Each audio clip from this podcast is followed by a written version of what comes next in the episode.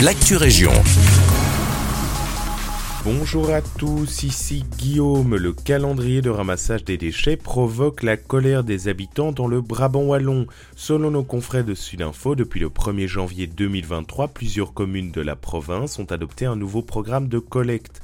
À Cour-Saint-Étienne, Lannes, La Hulpe et Chastre, les déchets résiduels ne sont plus ramassés qu'une fois toutes les deux semaines et les déchets organiques, quant à eux, hebdomadairement. L'objectif est simple, réduire la quantité de déchets résiduels produits par habitant. Premiers mois sont encourageants pour Rinbewe qui précise une diminution de 27 kg par habitant et par an d'ordures ménagères et une augmentation de 10 kg pour les déchets organiques. Mais ce nouveau système ne semble pas ravir tout le monde. Le nombre de plaintes a explosé durant l'été. La raison à l'inconfort causé par les odeurs et les insectes qui prolifèrent. Une situation difficile à vivre notamment quand on est en appartement.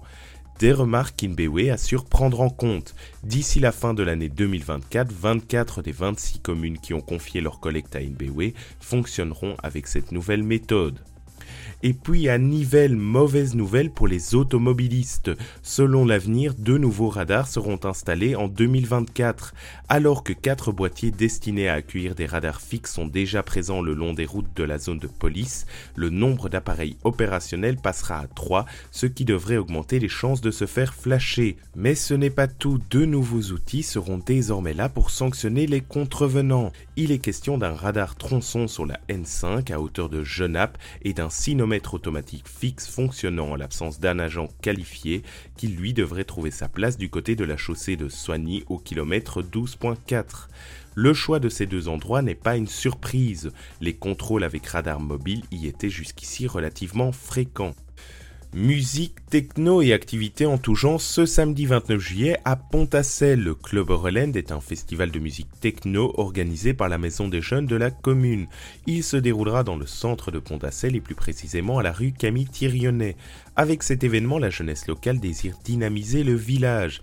Les DJ défileront au fil de la soirée et des activités pour les enfants sont aussi prévues. Côté prix, les préventes coûtent 4 euros et elles sont disponibles directement à la maison des jeunes. Il est aussi d'acheter sa place en ligne au prix de 5 euros ou sur place le jour même, mais alors il vous en coûtera 6 euros. Toutes ces informations sont à retrouver sur la page Facebook de l'événement. C'est la fin de cette Région, merci de nous écouter et un agréable mercredi avec nous.